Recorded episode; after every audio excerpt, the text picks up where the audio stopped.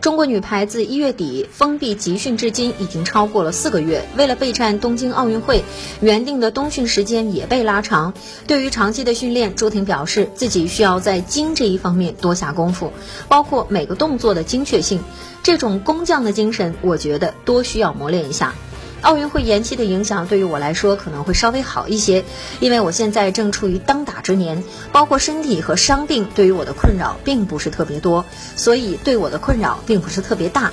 对于东京奥运会的目标，朱婷表示，我们一直是想着争金夺银，当然这很困难，因为每个队伍的实力都很强。我们现在最本质的就是安安分分的做好训练工作，真正到赛场上就是靠我们平时的积累了。